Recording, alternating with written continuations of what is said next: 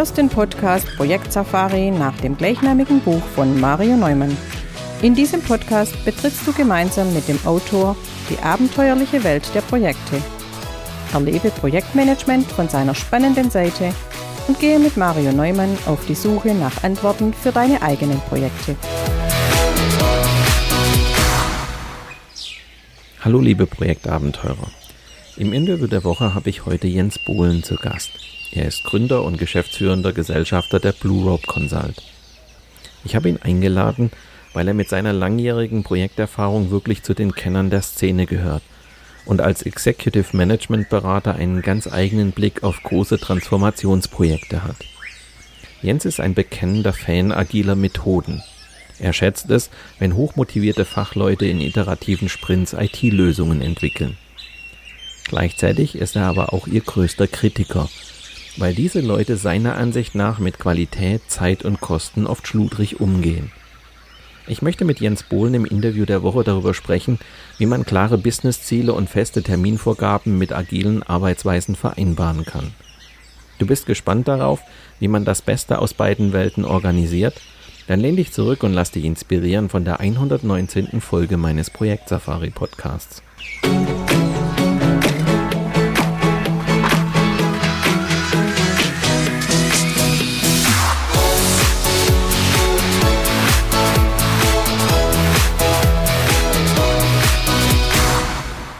Hallo und herzlich willkommen, Jens Bohlen, zum Interview der Woche. Jens, ich freue mich, dass du da bist. Hallo Mario, Dankeschön für die Einladung.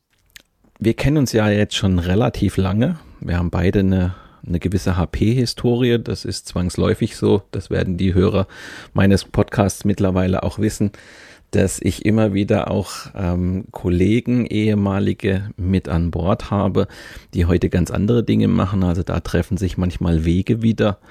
Ähm, so ist das bei uns auch im Laufe des vergangenen Jahres wieder gewesen.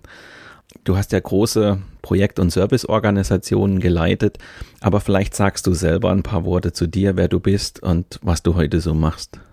Ja, das mache ich gerne, Mario. Ähm, ja, Jens Bohlen, ähm, mein Name, ich bin Gründer und Geschäftsführer der Blue Rope Consult GmbH.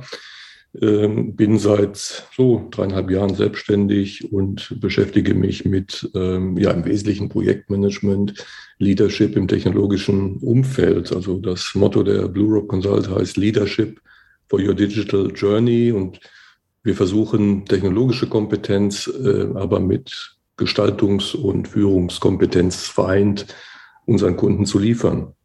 Ja, wie du sagst, wir haben eine gemeinsame Vergangenheit. Äh, mein Berufsleben hat bei Jule Peckert angefangen. Ich habe 15 Jahre bei HP gearbeitet im Service, ähm, ganz, ganz viel Outsourcing-Geschäft gemacht, IT-Prozesse ähm, für Kunden gestaltet, große Transformationsprojekte gemacht mit der Organisation und die Jahre waren natürlich sehr prägend. Du erinnerst dich ja auch an den HP Way of Leadership. Der hat uns ja alle damals sehr stark geprägt. Und vieles davon findet man ja heute wieder, vielleicht unter anderen Namen und Begriffen, aber das war eine ganz wichtige Zeit. Danach ähm, war ich äh, gute neun Jahre bei äh, Nixdorf, habe dort ähm, das weltweite Servicegeschäft im Executive Board geleitet und später im Vorstand das weltweite Geschäft mit Banken. Danach eine Station ähm, als Geschäftsführer in einer Beratungsfirma, ähm, auch IT-Beratungsfirma für die Finanzindustrie und anschließend halt die Selbstständigkeit. Und ähm, Finanzindustrie ist eigentlich so die letzten zwölf, 13 Jahre ähm, der Fokus äh, oder die Fokusindustrie, in der ich mich bewege. Was ist eigentlich heute so deine Rolle in Projekten? Du kommst da mit sehr viel Erfahrung daher, auch Führungserfahrung aus jetzt, wie du gerade gesagt hast, verschiedenen Unternehmen. Jetzt als Berater, welche Rolle nimmst du jetzt ein? Also äh, mein Fokus äh, ist in Projekten eigentlich immer die Umsetzung. Also der Beratungsaspekt äh, spielt natürlich auch in der Umsetzung eine Rolle, aber was mich fasziniert ist, ähm, komplexe Ziele zu erreichen, also die Umsetzung zu gestalten, die Umsetzung in der realen Organisation. Und das ähm, in der Regel entweder in der Rolle eines Programmmanagers oder Projektleiters, je nachdem, wie groß die ähm, Projekthierarchien sind, oder halt ähm, auch in der Rolle eines nennen wir es mal Senior Quality Partners für den Kunden, der vielleicht eine Projektorganisation begleitet, vielleicht sogar auch in der Interaktion, mit ähm, dem Endkunden. Das ist aktuell meine Rolle, wo ich versuche, die Programmorganisation und auch die Linienorganisation des Kunden zu coachen und zu gucken, wo sind Defizite, wo kann man Dinge besser machen, um halt letztendlich einen zufriedenen, entweder internen oder externen Kunden zu haben. Du sprichst von größeren, komplexeren Projekten, die eben auch so eine, eine entsprechende Unterstützung auch von außen ähm, oft braucht. Seit wann siehst du in solchen größeren Projekten ja so erste Ansätze agiler Frameworks? Wie, wie beobachtest du so die letzten Jahre? Wie hat sich das entwickelt, deiner Ansicht nach? Das hat natürlich eine rasante Entwicklung ähm, genommen. Ich erinnere mich noch, äh, ich habe gestern noch mit einem meiner Kunden über die äh, gemeinsame Zeit gesprochen. Das war so vor, vor elf, zwölf Jahren. Da schwappte auf einmal zu uns so ein, ein großes, sehr, sehr großes Projekt einer großen amerikanischen Bank, JP Morgan Chase, rüber, wo wir einen großen Auftrag gewonnen haben, um die sprachen davon, das Ganze agil umsetzen zu wollen. Und dann fielen so Begriffe wie Scrum. Und ich habe die Kollegen gefragt, was heißt denn Scrum eigentlich? Ähm, also ich hatte keinen Schimmer. Und dann haben wir aber sehr schnell gelernt, was eine große amerikanische Bank unter agiler Methodik versteht. Und wir waren in täglichen Calls, wo wir über drei Burndown-Charts gegangen sind. Ähm, Umsetzungsfortschritt und wir haben immer so drei Releases parallel gearbeitet. Wir hatten einen Burndown-Chart Test Case Abarbeitungsfortschritt und wir hatten das dritte Burn-Down-Chart Bugfixing Abarbeitungsfortschritt. Also das war so vor elf, zwölf Jahren. Ähm, ich fand das fantastisch, weil es viele der Probleme, die man so im Leben gesehen hat, auf eine sehr einfache Art und Weise löste. Ähm, und dann beobachtet man das natürlich, wie das weitergeht. Ich würde sagen, heute redet ja kaum jemand nicht über agile Entwicklung. Und eigentlich will jede Firma agil entwickeln und vor allen Dingen nicht nur entwickeln, sondern ähm, man strebt agile Führungsstile an. Man, man verbindet mit dem agilen, mit der agilen Methode auch irgendwie das Gefühl, ich werde als Firma schneller, ich habe modernere Managementmethoden und ich komme schneller voran. Äh, also das nimmt manchmal ein bisschen groteske Züge an, würde ich sagen, aber ähm, wenn man dann auch auf einigen ähm, den, den, den einschlägigen Veranstaltungen unterwegs ist, äh, findet man ganz, ganz viele spielerische Aspekte. Also das Thema ist überall präsent. Äh, es gibt ganz, ganz viele bunte grafische Visualisierungsmethoden. Also für mich manchmal etwas zu spielerisch. Und ich sehe, dass so ziemlich jede Firma, der ich begegne, da ähm, Projekte mitstartet. Ich bin mir nicht sicher, ob alle diese Projekte immer erfolgreich sind, muss ich dazu sagen. Ich glaube, man versucht zu viel mit einer Methode zu erschlagen, die vielleicht nicht in jedem im Kontext immer so hundertprozentig passt, sondern man muss vielleicht kombinieren. Das, das ist eigentlich so meine Erfahrung. Ich, ich höre viel Frustration auch in Firmen, muss ich sagen. Ähm, ich bin jetzt natürlich, was ich eben gesagt habe, auch so ein IT-Betriebsmensch, große Outsourcing-Projekte. Und wenn ich dann heute sehe, dass auch Betriebseinheiten versuchen, agil zu sein, dann denke ich manchmal, und was ist denn da jetzt agil? Die sollen einfach die Performance, die Qualität, die Verfügbarkeit sicherstellen. Da ist eigentlich ähm, jeden Tag im Prinzip das Gleiche zu tun. Da muss ich jetzt nicht unbedingt ähm, versuchen, agil zu werden. Aber ich glaube, man muss ein bisschen unterscheiden zwischen agilen Methoden, irgendetwas zu erreichen und agilen oder andersrum den modernen Leadership-Ansätzen, die, glaube ich, auch in der agilen Methodik drinstecken, die natürlich in jedem Bereich eigentlich gut reinpassen.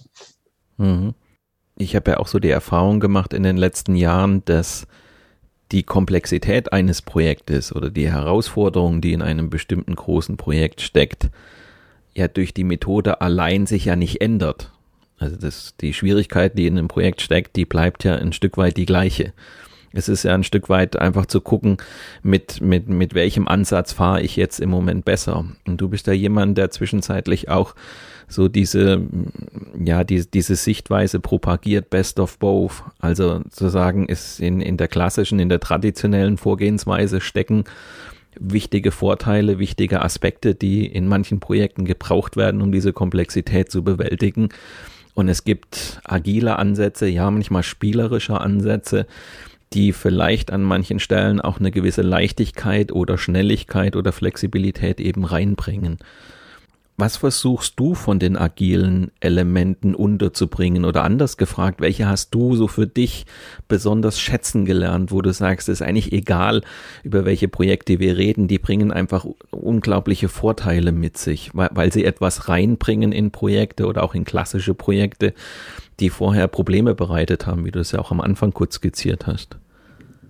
Also was ich sehr gerne anwende, ähm, ist zum Beispiel das ähm, Definieren von User Stories, um das Projektziel zu beschreiben. Also ich, ich lege immer sehr viel Wert darauf, am Anfang ein Bild des Ziels zu visualisieren. Das ist mir sehr wichtig. Das ist nicht immer äh, so selbstverständlich. Ähm, äh, und ich glaube, dieses Ziel muss man versuchen, so gut wie möglich zu beschreiben. Ähm, das ist vielleicht ein bisschen im Widersinn zur agilen Methode, die eigentlich gut da, dann ist, wenn man das Ziel nicht genau kennt. Deshalb sind auch sehr viele dieser Startups programmieren halt auch agil, weil es sehr unklar ist, wie der Markt sich ähm, verhält, wie Kunden sich verhalten. Also da kommt eigentlich die Stärke einer agilen Methode, wenn das Ziel relativ unscharf und unklar ist. Da kommt diese Stärke zur Geltung. Aber typischerweise sind die Ziele relativ klar. Ähm, also in einem gewissen Rahmen klar. Aber diese Erwartungshaltung klar zu definieren, sodass man den Stakeholdern des Projekts sagen kann, Leute, das habt ihr euch das vorgestellt? Das mache ich sehr gerne in Form von diesen User Stories, weil die einfach auch eine gewisse Leichtigkeit reinbringen und so ein bisschen die Verkrampftheit lösen. Also Epics, User Stories, das finde ich sehr schön. Ähm, was ich auf jeden Fall nutze, soweit es geht, Kanban-Boards, Burndown-Charts. Das sind für mich einfach wunderbare Methoden, einen Fortschritt zu messen. Und jedes Projekt lebt davon, dass man immer sagen kann, wo steht man eigentlich. Das ist für mich elementar, aber das mit Hilfe von Burndown-Charts, mit Hilfe von Kanban-Boards ähm, macht das Leben deutlich einfacher. Und natürlich, wenn man jetzt ähm, auf die Scrum-Methodik guckt, ich mag diese, diese, diese Sprint-Methodik, dieses Einfache. Eigentlich kann man jedem relativ schnell ähm, kommunizieren. Äh, es ist sehr zeitschonend.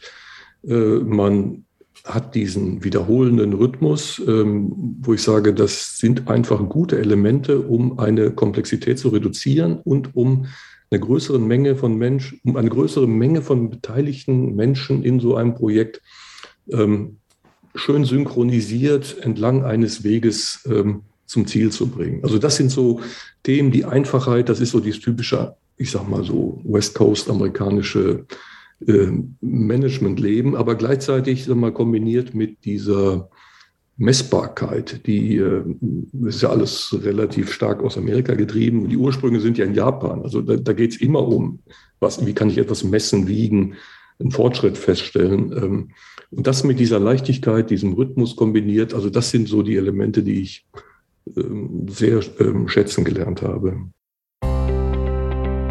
An dieser Stelle ein kurzer Hinweis in eigener Sache. Wenn du mehr über die spannende Welt der Projekte erfahren willst, besuche auch unser Online-Magazin Abenteuer Projekte. Dort findest du zahlreiche Videos, Audio- und Textbeiträge zu schwierigen Situationen, mit denen du als Projektleiter oder Projektleiterin früher oder später konfrontiert sein wirst. Abenteuerprojekte ist dein Survival Guide und wird dir helfen, Projekte auch unter schwierigen Bedingungen erfolgreich zu managen und mit Auftraggebern, Vertragspartnern und Mitarbeitern immer den richtigen Kurs einzuschlagen. Wir freuen uns auf deinen Besuch auf abenteuer-projekte.de.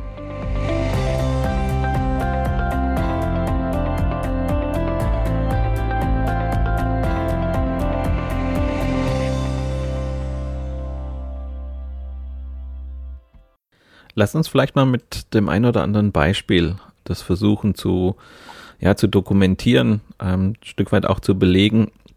Du kommst ja aus der, beziehungsweise bist stark verwurzelt in der in der, in der Bankenwelt, in der Finanzbranche, da, da macht er dieses ähm, spielerische Leichte, erwartet man ja dort nicht. Wenn man da mal so wie Beispiele ähm, regulatorische Projekte oder ähnliches sieht, ähm, da kommt man im ersten Ansatz überhaupt nicht auf die Idee, dort solche Dinge zu machen. Magst du mal über, über solche, über so ein Beispiel vielleicht ein bisschen erzählen, und auch gucken, was dort agile Elemente letztendlich auch gebracht haben oder wie sie dieses Traditionelle auch durchaus aufbrechen können. Ja, äh, das mache ich gerne. Das äh, ist auch für, für mich und das Team ein interessantes Erlebnis gewesen. Wir haben bei einer großen Bank äh, in einem großen regulatorisch getriebenen Programm ähm, ein, ein Projekt verantwortet. Da ging es um Cybersecurity, also auch eine gewisse Komplexität, sowohl technisch als auch was äh, Vorschriften anging und, und natürlich auch eine Sensibilität, also ein Thema, was ja heute jeder kennt. Und wir haben dort äh, große äh, regulatorische Einheiten gehabt, die äh, praktisch dem Institut Ziele vorgegeben haben, dann EZB, BaFin, Bundesbank. Also das, das ist dann so die Ebene. Ganz, ganz viele Personen involviert in so einem Projekt, äh, sehr viele Bereiche in der Firma, neben dem Management natürlich die Linienorganisationen, die First, Second, Third Line of Defense, Risk Management und natürlich alle möglichen Auditoren, interne Auditoren, externe Auditoren und natürlich die regulatorischen Einheiten, die auch immer sehen wollen, wo steht ihr.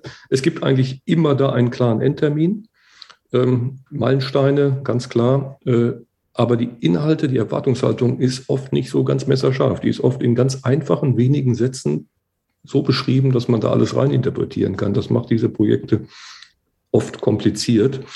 Äh, und diese Projekte sind eigentlich gekennzeichnet von einem hohen Bedarf an Kommunikation und Information von allen Beteiligten, weil sie ein hohes Maß an Unsicherheit haben.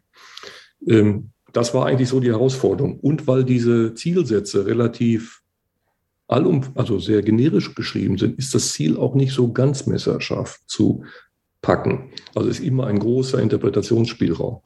Und wir haben in dem Projekt knapp über zwei Jahre gearbeitet. Ähm, Im ersten Jahr haben wir mit allen möglichen Themen natürlich gekämpft, mit der Erwartungshaltungsdefinition und so weiter, weil natürlich stößt man an Limitierungen etc. Und dann haben wir ähm, nach den Erfahrungen des ersten Jahres gesagt, wir versuchen mal einen anderen Weg zu finden und haben zum Ende des Jahres dann, äh, habe ich mir ein, ein Whiteboard geholt, ins Büro gestellt und dann haben wir gesagt, okay, was sind denn eigentlich die Ziele, die wir erreichen wollen? Und wir hatten zweifarbige Post-its, gelbe, äh, also die, die pinkfarbenen für die Ziele und die gelben für die Maßnahmen. Und dann haben wir praktisch ein Kanban-Board wirklich mit dem Filzstift auf das Whiteboard gemalt und haben dann die Ziele ähm, numerisch, das war unser Ziel, so weit wie möglich numerisch zu äh, quantifizieren. Aber natürlich ging das nicht bei allen Themen, haben die dahin geklebt haben pro Arbeitspaket praktisch die, die wesentlichen Ziele definiert, haben dann äh, nach Weihnachten die Teams eingeladen und gesagt, wir machen jetzt einen anderen Ansatz. Wir haben hier das Board. Ihr kommt rein und ähm, schiebt eure Zettel von links nach rechts und wir machen einen Sprintrhythmus. Alle zwei Wochen gibt es ein, eine Sprintplanung und ein Sprintreview. Die Retrospektive haben wir ein bisschen einfacher gestaltet. Äh, das, das hätte unser Projekt so nicht hergegeben. Ähm, und haben dann alle eingeladen, äh, haben eine Stunde festgesetzt. Äh, eine Kollegin hat die Uhr immer dabei gehabt. Wir haben jetzt auch ähm, tägliche Scrums auch nicht messerscharf jeden Tag gemacht, weil wir einfach die Abstimmungszeiten noch weiter reduzieren wollten äh, und haben die Projekte aufgefordert, guckt euch die Ziele an, versucht mit eurem Peers, weil die Projekt, die Teilarbeitspakete ähm, sehr eng auch verzahnt waren in, in, bei vielen, findet eure Abstimmung und alle zwei Wochen berichten wir den, den Fortschritt und dann machen wir halt Abweichungspläne, wenn irgendwas nicht passt. Und ähm, das ist so gut angekommen, weil wir zum einen ähm, signifikant Zeit Koordinationsaufwände gespart haben. Und zum anderen, wir haben das Kommunikationsbedürfnis von allen Beteiligten befriedigen können. Also äh, Informationsbedürfnis, so, so muss ich es ähm, ausdrücken. Also die Programm, Gesamtprogrammleitung, die Auditoren. Wir haben die alle eingeladen, haben dann vor dem ähm, Start ähm, gemietet. Die konnten sehen, wo wir stehen. Die konnten auch sagen, gefällt uns nicht oder äh, wir wollten, konnten Fragen stellen. Es war einfach eine Visualisierung, die allen ein Gefühl gab, ähm, und die kamen auch wirklich dann so einmal am Tag oder einmal die Woche mindestens Leute vorbei und haben geguckt, wie gehen die Zettel denn von links nach rechts. Also es war eine äh, unglaubliche Vereinfachung. Und was wir daraus dann abgeleitet haben, war auch noch ein relativ scharfes ähm, Kontrollsystem, was den Fortschritt anging, weil wir mussten eigentlich nur, ich sag mal jetzt vereinfacht, die Zettelchen zählen und gucken, in welcher Phase die stehen und konnten halt eine, eine, eine sehr straff dort betriebene Fortschrittskontrolle gemessen auch an den, ähm, an den Kosten. Also wir konnten so Kosten-Fortschrittsratios sehr, äh, sehr gut berechnen, ohne dass wir uns allzu sehr anstrengen mussten. Das war praktisch ein Abfallprodukt aus unserem, aus unserem Chart. Also das war eine ganz interessante Sache. Ähm, was dann noch passierte, irgendwann kam diese Corona-Krise. Wir durften nicht mehr in den Büros sein und dann haben wir uns entschieden, wir führen Jira ein. Äh, das gab es äh, in der Bank ähm, ein bisschen, würde ich mal sagen, noch im Pilotbetrieb. Und dann haben wir gesagt, okay, wir nehmen all diese Zettelchen, tragen sie ein ins Jira-System und konnten praktisch dann ab April oder ich glaube ja, Mai 2021 bis zum Rest des Jahres, also wirklich bis zum Meilenstein der Regulatorik, ähm, wunderschön halt äh, digital virtuell arbeiten. Also das war eine, eine fantastische Erfahrung und hat uns alle ein bisschen überrascht. Wir waren ein bisschen mutig, glaube ich, als wir gesagt haben, wir machen das jetzt agil. Aber zeigt mir wiederum, ähm, also auch in so ungewöhnlichen Situationen kann man Elemente kombinieren und ähm, da muss man äh, offen sein und gucken, was erfordert die Situation und was ist der einfachste Weg. Du hast da jetzt hier vor allen Dingen die, die Aspekte hervorgehoben, die oft in, in Scrum gar nicht so, so gesehen werden, weil die Teams sich ja oft ein Stück weit auch abkapseln in ihren Sprints. Und ihr habt ja eigentlich diesen Prozess, der da abläuft innerhalb des Sprints, also diese Arbeiten abzuarbeiten, ja, als, als Möglichkeit der Kommunikation genutzt, als Möglichkeit, das Ganze transparent zu gestalten. Also auch durchaus die, die Methodik anzuwenden, um, ja, ich, ich sag mal, vermeintliche Nebenziele eigentlich damit zu erreichen. Nebenziele eines Scrum, aber für euch war es eines der Hauptelemente, um damit in dem Projekt auch, ja, erfolgreich zu sein. Also Dinge transparenter zu machen, eine Taktung da reinzubekommen. Also ja, durchaus Elemente, die man zunächst vielleicht nicht da drin so sieht als Stärke. Ja, das, ähm, da hast du recht. Also mir geht es sehr viel um Transparenz und ähm, Kommunikation. Ähm, das hängt aber vielleicht auch ein bisschen damit zusammen, wie wir ähm, sozialisiert wurden im Arbeitsleben. Ne? Also äh, mir liegt sehr viel daran, Open Door Policy äh, zu haben oder Management bei äh, Walking Around. Also ich will auch, dass Leute sehen, was machen die anderen. Ich will, dass sie zumindest sich dafür interessieren, weil ich habe immer äh, Querbeziehungen, ich habe immer Einflüsse von dem einen Strang auf den anderen. Und sobald ich merke, in einem Projekt, dass ein Teilaspekt sich da so abkapselt oder so in seiner eigenen Welt lebt, dann weiß ich, da bekomme ich ein Problem. Weil am Ende muss ich alle Dinge zusammenführen. Die Integration, die darf nicht erst am Ende passieren, wenn alle sagen, ich bin eigentlich fertig. Also dieses Abkapseln zeigt mir eigentlich, immer ein potenzielles Risiko auf. Und das versuche ich zu vermeiden. Und ich will zumindest in einem verträglichen Rahmen, dass die Leute äh, sehen, was die anderen machen und dann auch Schlussfolgern, was bedeutet es für sie selbst? Gibt es da irgendeinen Impact? Haben sie das, überrascht sie das, was sie da sehen? Also das ist auch so, so ein bisschen vielleicht die Schwierigkeit in der agilen Methode, dass ähm, diese, diese Scrum-Teams ähm, ja, dass, dass da Gefahr besteht, eine Abkapselung. So dieser, wir managen uns selbst. Wir machen das und wenn der PO, der Product Owner, die Definition nicht sauber macht, dann kriegt er halt eine andere, ne? also ein anderes Ergebnis. Also dieses Abkapseln, Self-Managed Teams, das ist nicht, nicht das Thema, wo ich glaube, also das, es gibt bestimmte äh, Situationen, wo es das mal geben kann, aber das sind für mich eher zufällige Spezialsituationen. Gen generell glaube ich da nicht so dran. Hm. Lass uns vielleicht mal das genaue Gegenteil unter die Lupe nehmen. Also in, in Softwareentwicklungsprojekten, da äh, haben wir heute sehr weit verbreitet agile Ansätze. Du bist aber jetzt jemand, der sagt, ja, trotz aller Agilität, es braucht auch bestimmte Elemente aus dem klassischen Projektmanagement. Vielleicht auch da ein Beispiel, an dem du vielleicht auch belegen kannst oder zeigen kannst, inwieweit eben auch Elemente des klassischen Projektmanagements nicht überholt sind, weil sie für so ein Projekt, so ein großes Projekt einfach auch wichtig sind. Ja, wir haben ein anderes großes Projekt, da geht es um eine Softwareentwicklung. Das äh, ist ein, ein, sehr, sehr großes Projekt für eine, für eine komplexe Kundenklientel, auch in der Finanzindustrie. Also die, die, Kunden an sich sind nicht übermäßig komplex, aber das Setup, es geht nicht um einen Kunden, es geht um viele Kunden, die da in, über ein Projekt ähm, äh, eine Lösung bekommen. Und ähm, da besteht die Aufgabe darin, ähm, in einer agilen, vom, vom Setup her, Entwicklungsorganisation ähm, klar beschriebene Ziele um zu, zu, zu erreichen und, und umzusetzen. Und ähm, in der Bankenwelt ist es für mich eigentlich typischerweise immer so. Man weiß relativ klar, was man machen muss. Es wäre auch schlimm, wenn es nicht so wäre. Es ist eine sehr stark regulierte Welt, aber auch außerhalb der Bankenindustrie. Äh, also ich kann mir oft nicht vorstellen, ähm, wenn Firmen sagen, das Ziel ist noch unklar, es gibt natürlich immer eine Unschärfe, aber eigentlich weiß ich als Unternehmer immer relativ klar, wo ich hin will. Ähm, und wenn ich es nicht wüsste, hätte ich eigentlich ein Problem. Oder ich habe ganz viel Geld und es kommt nicht darauf an, ähm, das Geld zu erwirtschaften, sondern es gibt mir jemand nicht ganz ausgeben. Also es gibt unterschiedliche Situationen, aber in der Regel ist das Ziel klar. Und wir haben in, dieser, in diesem Setup jetzt ähm, dafür gesorgt, dass wir gesagt haben, es gibt eine Zeitachse und es gibt äh, ganz klare Meilensteine und an denen müssen wir fertig werden. Und es gibt Konzepte und die Konzepte müssen umgesetzt sein. Und wir wollen jetzt einfach diese Zeitachse runterbrechen in, in kleinere Meilensteine, in Abnahmetermine, in, in Arbeitspakete und da begegnet einem dann oft so ein, äh, ein, ein äh, Unverständnis, so nach dem Motto, das ist ja Wasserfall. Ähm, ich sage, Leute, was, was wollt ihr denn? Ne, wir haben klare Konzepte, die umgesetzt werden müssen und es gibt klare Termine, weil es gibt Verträge. Und jetzt müssen wir einfach gucken, wie wir da hinkommen.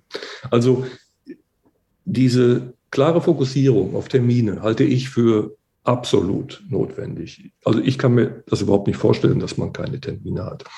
Und ich kann mir auch ich kann überhaupt nicht nachvollziehen, wenn Leute sagen, ja, die Einhaltung von Terminen oder das Erstellen eines Gantt-Charts, das ist Wasserfall. Also da liegt für mich ein fundamentales Missverständnis oder eine Fehlentwicklung, eine Fehlanwendung von agilen Methoden vor. Ohne Termine geht gar nichts. Und natürlich weiß ich nicht immer hundertprozentig genau, wie viel kann ich da erreichen und umsetzen. Aber das ist dann nachher eher die Frage, ähm, äh, ja, wie gehe ich dann damit um und, und wie nah bin ich denn dran am Ziel? Und das andere, äh, für mich äh, eigentlich überhaupt auch nicht nachvollziehbar, ähm, in, in der agilen Methode ist das Fehlen eines Projektmanagers. Also ich kann mir ehrlich gesagt Projekte ohne Projektmanager überhaupt nicht vorstellen, ob die dann agil heißen oder nicht. Ich glaube, es gibt einfach sehr viele innere und äußere Kräfte, die auf ein Projekt einwirken, um die sich jemand kümmern muss, die jemand identifizieren muss. Ähm, das kann man sehr formalistisch machen. Ich bin auch kein großer Formalist, ähm, kein Verfechter jetzt von irgendeiner der Projektmanagement-Methoden. Aber äh, es gibt bestimmte Sachen, ähm, das Reporting, die Fortschrittskontrolle, insbesondere natürlich auch die Erfassung von Risiken, äh, das Risikomanagement in einem Projekt es geht darum, Ressourcen, äh, Subdienstleister, Zulieferobjekte äh, einzuholen, einzufordern.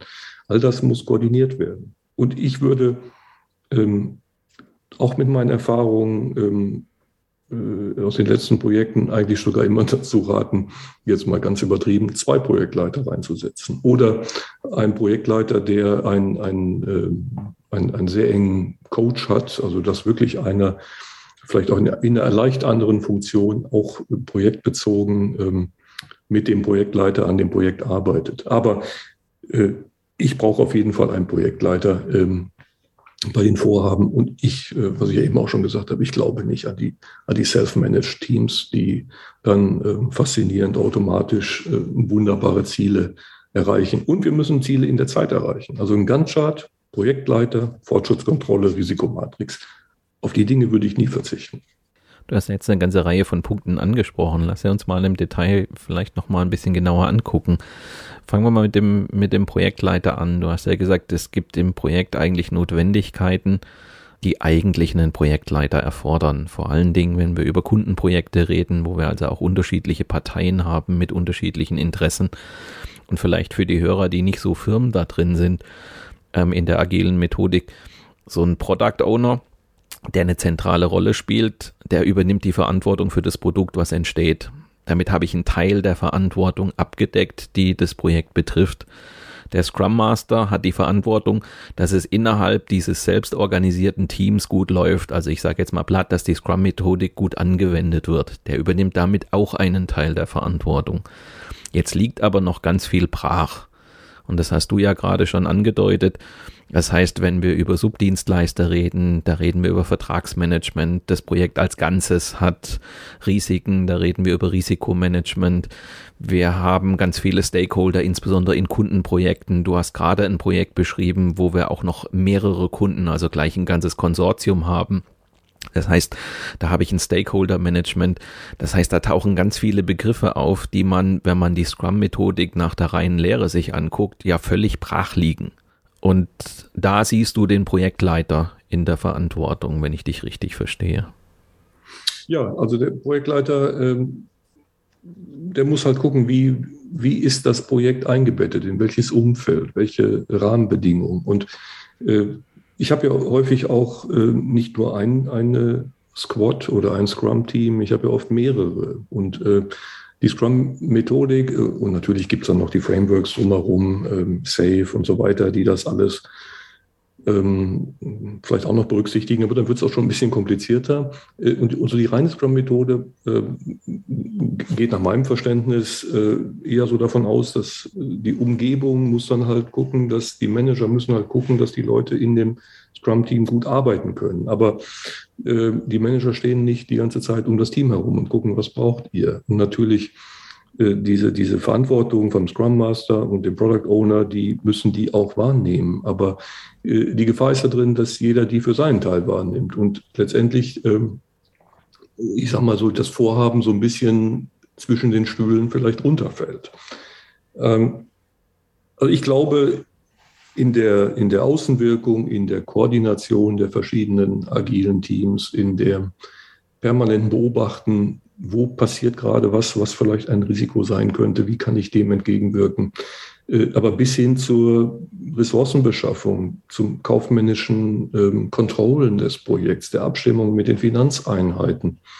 Äh, Vertragsthemen, ganz immer ein Thema. Change Management, permanent kommen in so ein Projekt Changes rein. Da äh, muss die vertragliche Grundlage geprüft werden. Dann muss geprüft werden, kann ich die noch umsetzen. Also das Projekt muss potenziell überplant werden, weil Changes manchmal sehr groß sein können. Ähm, also da muss sich einer drum kümmern. Und äh, das fehlt so ein bisschen. Und oder fehlt komplett in der, in der agilen Methode. Das verstehe ich nicht persönlich. Also ähm, Schwab und Sutherland haben da sehr viele ähm, gute Ansätze drin, aber ich glaube, sie kommen einfach aus einer, ähm, aus so einer bestimmten Situation heraus, wo man vielleicht sehr stark Softwareentwicklungsfokussiert sagt, ach, wie wäre es eigentlich am schönsten, wenn ich jetzt hier mit meinen Kollegen äh, in Ruhe an der Software arbeiten könnte. Wobei das jetzt ist ein bisschen, ein bisschen gemein, wie ich das sage. Aber ähm, ja, die Rolle des Projektleiters, die fehlt komplett. Und das, finde ich, ist ein, ein Fehler in der Methodik. Mhm. Du hast gerade schon die Thematik der Verträge angesprochen. Das ist auch immer wieder eine Diskussion, die ich in Seminaren mit Teilnehmern erlebe. Wenn man da sehr dogmatisch rangeht, dann sage ich ja, naja, die Sache ist, wir haben keine so Ziele, die wir so festlegen können. Und das ist ja etwas, was wir im klassischen Projektmanagement ja extrem zum Teil betreiben. Also da werden große Ausschreibungen gemacht, dahinter liegen halbe, also ganze Lastenhefte und mitunter schon halbe Pflichtenhefte, also wo spezifiziert ist bis zum Dorten aus, also wo man ganz viel festlegt, um eine Grundlage zu schaffen. Also wenn das Projekt gut läuft, dann wird keiner mehr diesen Vertrag hervorziehen und sagen, übrigens, da stand doch auf Seite 26 dieses oder jenes. Das heißt, wenn das Projekt gut läuft, brauchen wir diese Verträge normalerweise gar nicht. Sie dienen dazu, dass wir das kalkulieren können, dass wir ein, ein, Geschäft miteinander abschließen, dass wir einen Vertrag abschließen, dass wir den Preis uns irgendwo einigen. Aber eigentlich brauchen wir dann das Ding nicht mehr. Jetzt kriegen wir das aber im, wenn, wenn man da jetzt mal sehr dogmatisch rangeht, haben wir das ja im agilen Projektmanagement gar nicht. Also wir legen am Anfang keine Ziele fest. Und da stellt sich dann oft die Frage, ja, und was schreiben wir jetzt in einen Vertrag rein? Und wie, wie gesagt, die, dieser Vertrag ist ja immer etwas, er, er soll für die Situation, dass es nicht funktioniert, uns helfen, dass wir uns an irgendwas festhalten können. Weil wir haben auf Seite 26 definiert und das existiert nicht, also ist da ein Problem. Für viele, gerade in Kundenprojekten, ist das ja etwas, was das, das Vertrauen darstellt ähm, zwischen, zwischen Kunde und Lieferant oder Dienstleister. Und Heißt das jetzt, dass das Vertrauen einfach in, eher jetzt in den Prozess rein muss? Oder wie siehst du diese gesamte Vertragskonstellation, die sich ja jetzt nicht mehr so eindeutig ergibt, wie wir das vielleicht in einem klassischen Projektmanagement gemacht haben? Wie siehst du die Vertragssituation? Also ich bin fest davon überzeugt, dass es immer klare Verträge geben muss. Ich kann mir überhaupt keine Zusammenarbeit vorstellen, wo Dinge nicht klar geregelt sind. Und was ich den Kollegen oder den Mitarbeitern auch immer sage, ihr habt auch einen Arbeitsvertrag. Ihr würdet nicht ohne Arbeitsvertrag arbeiten. Ihr würdet nicht arbeiten, wenn nicht klar wäre, dass ihr für 38, 40, wie viel auch immer Stunden am Ende des Monats so und so viel Geld bekommt und das Geld pünktlich auf eurem Konto landet. Ähm, das gibt es vielleicht in bestimmten Start-up-Unternehmen, wo das dann nicht so ist, das weiß ich nicht. Aber äh, die Welt besteht aus Verträgen und Klarheit. Und äh, wir haben Vorschriften und sowohl regulatorische Vorschriften, Compliance-Vorschriften, das ist ein ganz großes Thema überall in der Industrie, an was muss ich mich halten. Da können auch so Themen wie Nachhaltigkeit dazu gehören. Es gibt ganz viele Regelungen und Prinzipien, Guidelines, Compliance-Themen, die sind alle basierend auf der Geschäftserfahrung, die wir in den letzten so und so viele Dekaden gemacht haben, gewachsen.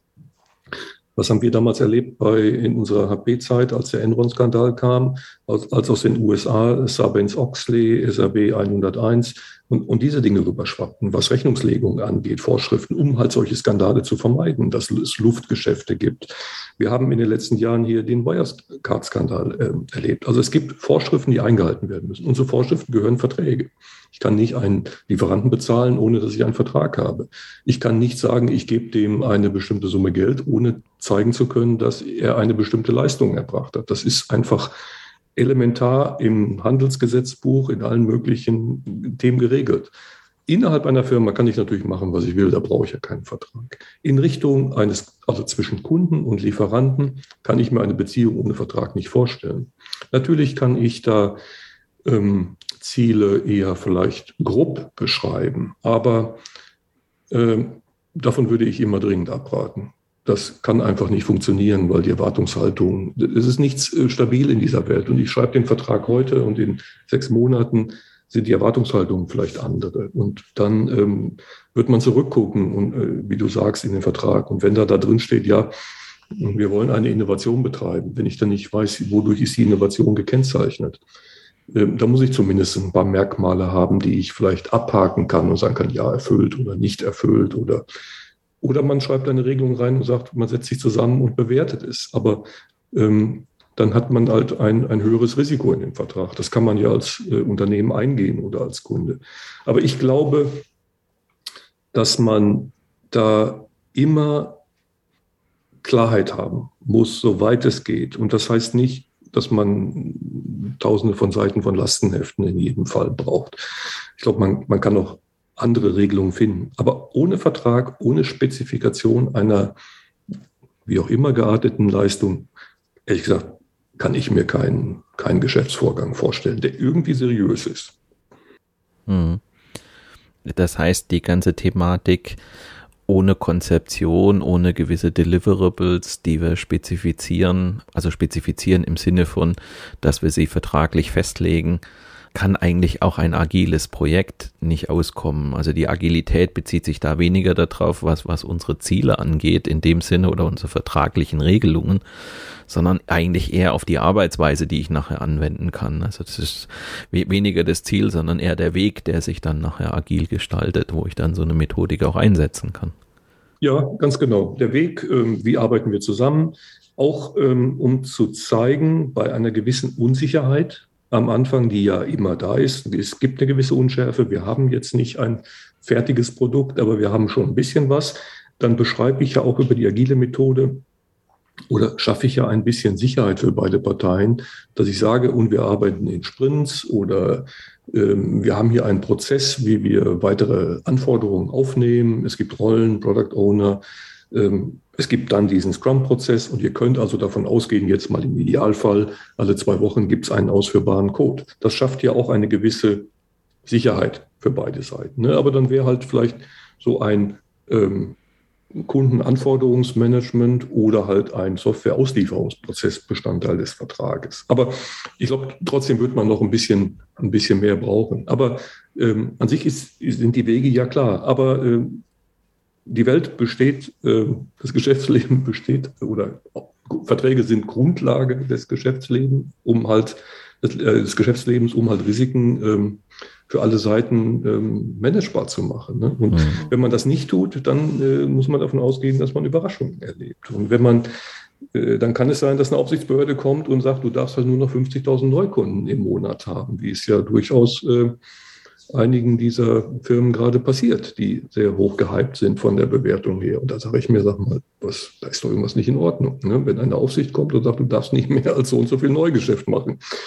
Also äh, ich würde da immer für eine eher, also ich, würde, ich würde dafür äh, plädieren, wie du sagst, die, die Methodik zu wählen, um halt vielleicht wirklich an den Aspekten, wo man schneller werden kann, schneller zu werden. Aber die klassischen Themen wie es gibt eine Erwartungshaltung, es gibt einen Termin, es gibt einen Vertrag, es gibt da drin Verpflichtungen von beiden Seiten, die kriege ich dadurch nicht ausgehebelt. Und mhm. wie ich dann den Kollegen immer sage, ihr wollt alle euer Gehalt am Ende des Monats am gleichen Tag pünktlich haben und vollständig.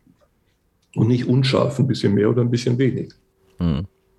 Ich schätze, dass bei einer Bemerkung, die du zwischendrin so quasi im Nebensatz hast fallen lassen, einige der Hörer aufmerksam geworden sind dass es bei Scrum agilen Methoden keine Projektleiter mehr braucht und du hast in einem Nebensatz gleich, dich gleich mal für zwei ausgesprochen. Lass uns vielleicht da nochmal aufsetzen. Wie, wie kommst du ähm, zu dem Punkt, dass du sagst, eigentlich wäre es, und wir sprechen ja jetzt gerade in deinem Fall oft von größeren, komplexeren Vorhaben, ähm, warum sprichst du dich für zwei Projektleiter aus? Da, da muss ich sagen, ich denke über das Thema so seit ungefähr zwei Jahren nach. Und was mich sehr stark beeindruckt hat, ist, wenn, wenn man in Situationen bei, äh, ich sag mal auch großen Unternehmen, die dann unsere Kunden sind, hereinkommt, wie häufig man es hört, und das werden die Hörer ja selbst äh, für sich auch beantworten können, Sie sind jetzt der dritte Projektleiter. Oder da gab es schon zwei interne und zwei externe. Oder der eine ist letztes Jahr krank geworden oder der andere Externe kommt nicht mehr. Äh, und wir haben das Projekt schon viermal aufgesetzt. Also das findet extrem häufig statt. Und nicht bei kleinen Firmen, sondern ich rede wirklich über DAX-Konzerne, wo das passiert. Und da denke ich mir, was ist denn da schiefgelaufen? Zum einen ist das ja ein hohes Maß an Ineffizienz, wie viele Ressourcen man da reingesteckt, das Projekt mehrfach gestartet hat, die Leute verschlissen hat. Und ähm, das Thema, das dann ja häufig als Burnout oder so bezeichnet wird. Ähm, also Leute werden da verschlissen in dieser Funktion als Projektleiter und am Ende führt es dazu, dass eigentlich keiner mehr dieses Projekt machen will und man sucht sich dann einen externen. Und dann gibt es natürlich auch Leute, die sagen, oh, ich mache das hier eine Weile mit und dann gehe ich. Also ich sehe darin einen, einen riesen Effizienzverlust und auch ein irgendwie ähm, nicht sehr humanes ähm, wie soll ich sagen, Führungsverhalten, wenn so etwas in einer Firma passiert. Das muss eliminiert werden. Aber worin liegt das begründet? Ich glaube, es liegt zum Teil darin begründet, dass halt ähm, der Projektleiter praktisch so als der Löser für alle diese Probleme, die dann so ein Projekt erlebt, gesehen wird und einfach nicht genug Unterstützung bekommt, beziehungsweise er mit, ich sag mal jetzt flapsig gesagt, er mit niemandem reden kann. Er keinen Counterpart hat, mit dem er sich austauschen kann. Er hat vielleicht einen Sponsor im Management, aber der hat wahrscheinlich auch noch zig andere Aufgaben. Und ich plädiere dafür, ähm, dafür zu sorgen, dass der Projektmanager einen Counterpart hat. Jemanden, mit dem er sich austauschen kann, jemanden, der, mit dem er Aufgaben teilen kann auch, weil es kommt ja auf dem Projekt äh, alles an einem Tag zusammen und äh, man hat dann einfach keine Chance, alle die Probleme, die an dem einen Tag kommen, abzuarbeiten. Und ich glaube, da ist auch ein gewisses psychologisches Moment dabei, wie ich sowieso glaube, dass die größten Probleme in all diesen Projekten gar nicht technologischer Natur sind, sondern psychologischer Natur. Und ich glaube, man muss dem Projektmanager einfach einen Counterpart geben, mit dem er sich austauschen kann. der Austausch muss von einem höchsten Maß an Vertrauen natürlich geprägt sein, sonst äh, funktioniert das gar nicht. Und wo man mal über Ideen brainstormen kann, auch wenn sie verrückt klingen. Also wo man einfach in einem geschützten Raum in, in dieser Beziehung reden kann und sagen kann, was können wir, können wir mal was ganz, ganz anders machen. Oder mal Dinge durchspielen. Was würde passieren, wenn? Äh, ohne dass der andere oder die andere gleich sagt, na, hör auf damit, ähm, da haben wir gleich ein ganz, ganz großes Problem an anderer Stelle. Und da könnte ich mir verschiedene Setups vorstellen, die ich auch teilweise äh, jetzt in den letzten Jahren erlebt habe. Man kann wirklich ein Projekt, das klingt jetzt ein bisschen vielleicht äh, verrückt, aber warum nicht ein Projekt per se mit zwei Leuten besetzen, einem internen und einem externen Projektleiter, die unterschiedliche Sichtweisen mitbringen und auch dann nicht Kollegen sind. Also das ähm, da kann man, kann man ein bisschen spielen mit dem Setup oder man schafft ganz bewusst eine Stelle in einem Projekt oder zwischen Sponsor und Projektmanager, wo man sagt, da gibt es jetzt einen Partner, vielleicht sogar jemanden von extern und der coacht das Projekt mit dem Projektmanager. Coachen im Sinne von inhaltlich, aber auch ähm, Methodik oder halt auch bei, bei schwierigen Situationen. Man hat ja immer auch gewisse Personalthemen, also Emotionen im Team oder vom Team nach außen hin. Also einfach mit dem Ziel zu vermeiden, dass ein Projektleiter weder also den Anfang und das Ende eines Projekts nicht erlebt, sondern mittendrin drei, viermal die Pferde gewechselt werden. Hm. Das ist ja was, was du, du hast gerade den Begriff des Coachings gewählt. Es ist ja oft eher so dieses, ja, einen Sparringspartner zu haben, einfach jemanden, mit dem man sich jetzt austauscht und so die Erfahrung, die ich in den letzten Jahren gemacht habe, gerade auch in so einer Rolle, wenn ich die Chance hatte, einen Projektleiter in seinem Projekt auch ein Stück weit zu begleiten. Das ist ja nicht so, dass ich dem tagtäglich auf den Schoß gesetzt habe, sondern das ist eher so, naja, man, man telefoniert ein, zweimal in der Woche, und tauscht sich über Themen aus. Und ich bin immer wieder erstaunt, was da für Themen auch auf den Tisch kommen. Ich hatte es gerade gestern Abend wieder in einem, in einem Gespräch, ja, wo es um eine Mitarbeiterin ging, mit der die Projektleiterin überhaupt nicht klar kam. Und sie für sich einen Schluss gezogen hat, wo, sie, wo ich ihr gesagt habe, ähm, also wenn du das jetzt machst, wenn du dich in der Art jetzt zurückziehst, dann kapitulierst du. Und jetzt mal dir mal aus, was du für ein Signal gibst, wenn du jetzt vor einer Mitarbeiterin, die jetzt ein schwieriges Verhalten an den Tag legt, wenn du da quasi kapitulierst. Ja, aber ich will mich nicht mehr mit der auseinandersetzen. Und ich sage, ja, aber ich befürchte, du wirst dich mit ihr auseinandersetzen müssen, weil alle anderen würden das von außen her als Kapitulation ähm, empfinden, wenn du da jetzt nicht, nicht einsteigst. Und das sind oft so kleine Themen. Mit we zu wem geht so jemand jetzt? Weil das ist eine Auseinandersetzung mit einer Kollegin.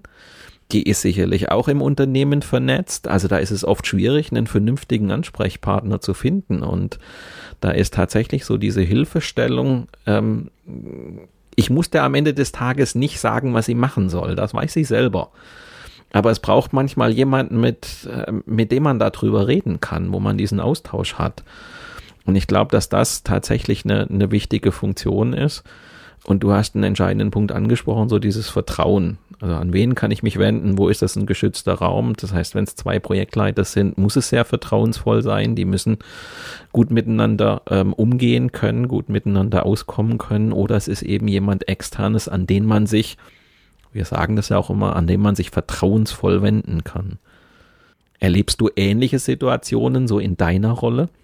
Ja, also so ein Beispiel, wie du es geschildert hast, also wo es dann um äh, die Beziehung zwischen Menschen geht und, und, und Konflikte, das hast du ja eigentlich fast jeden Tag, gerade in, in den Einschwingphasen von Projekten, wenn die Teams sich finden oder ähm, die Projektorganisation, Entschuldigung, die Beziehung zur Linienorganisation aufbauen muss oder festigen muss. Da kommen ja dann immer Konflikte hoch. Und diese Konflikte sind in der Regel nicht inhaltlicher Art, sondern menschlicher Art. Missverständnisse, falsche Kommunikation, falsche Erwartungshaltung, das Nicht-Beachten von vielleicht äh, Randbedingungen, die die anderen haben und, und denen sie unterliegen. Und fehlendes Verständnis für das Projekt oder auch für die Linie.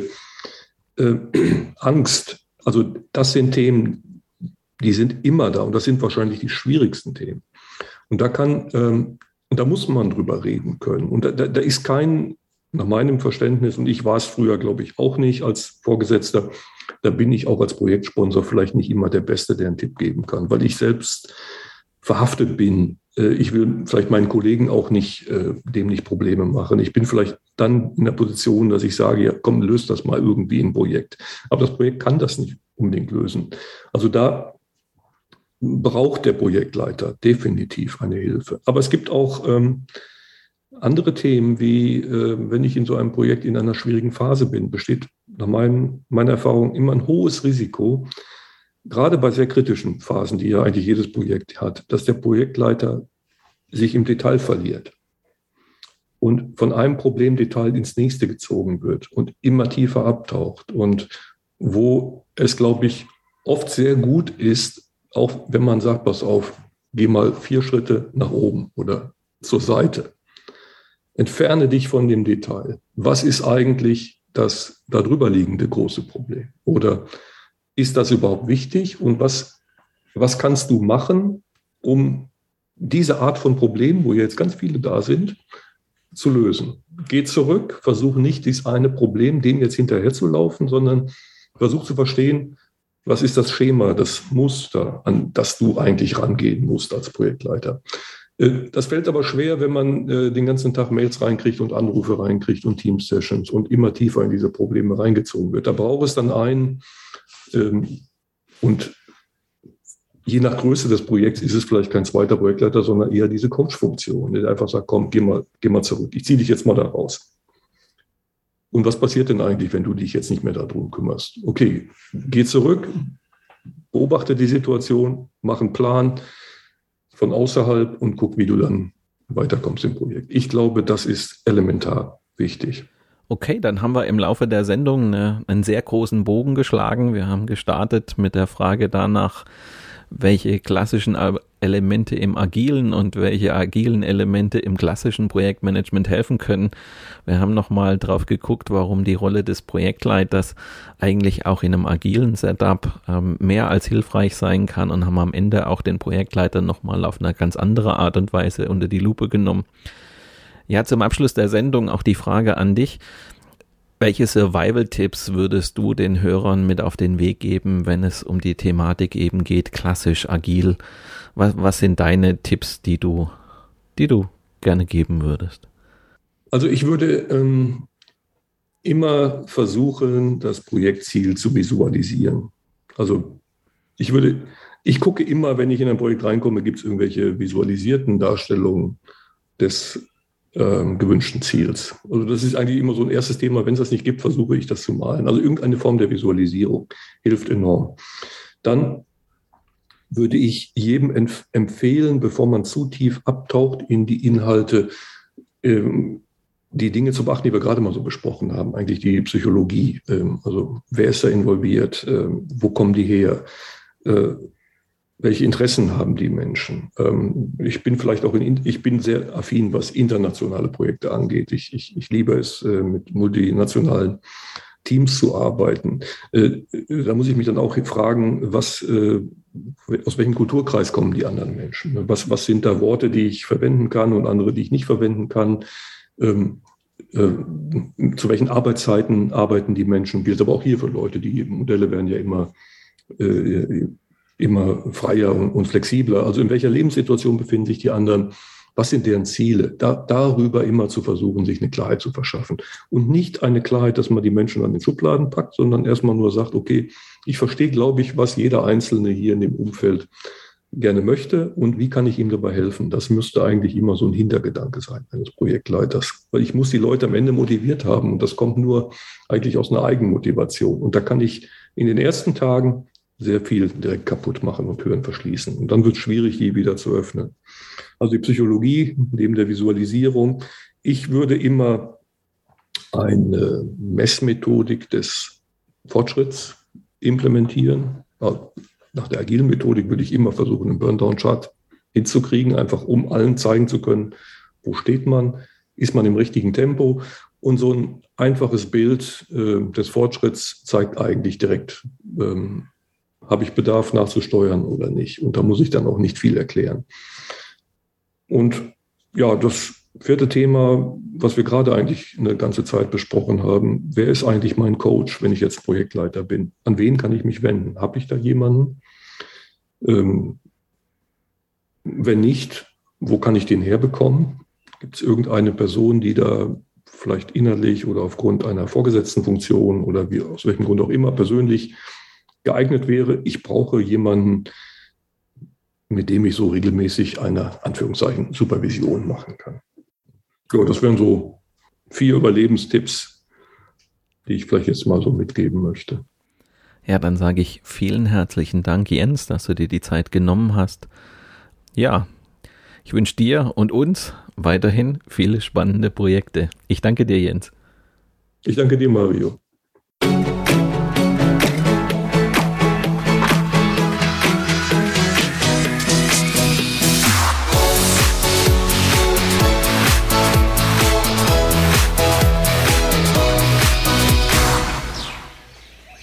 Lasst uns zum Abschluss der Sendung noch einen kurzen Blick auf die nächste Folge werfen. Im Zuge der Recherchen für mein neues Buch bin ich über eine 32 Millionen Dollar Klage des globalen Autovermieters Herz gegen das Beratungshaus Accenture gestolpert. Sicherheitslücken, verpasste Deadlines und nicht eingehaltene Absprachen. Accenture habe laut der Anklage beim Erstellen der neuen Webseite für den Autovermieter Herz viele Fehler gemacht. Der Kunde will nun sein Geld zurück und Entschädigung – mehr als 32 Millionen US-Dollar. Wenn du gespannt darauf bist, worin die wahren Probleme des verpatzten Website-Relaunchs lagen, dann hör doch in zwei Wochen wieder rein oder abonniere einfach meinen Podcast Projekt Safari bei Soundcloud, Spotify, Google oder Apple Podcasts. Dann bleibst du immer auf dem Laufenden. Mit diesem kleinen Hinweis endet die heutige Episode meines Podcasts Projekt Safari. Danke fürs Zuhören, hinterlasst mir eine positive Bewertung auf eurer Podcast-Plattform und bleibt mir auch während der kommenden Episoden treu. Euer Mario Neumann.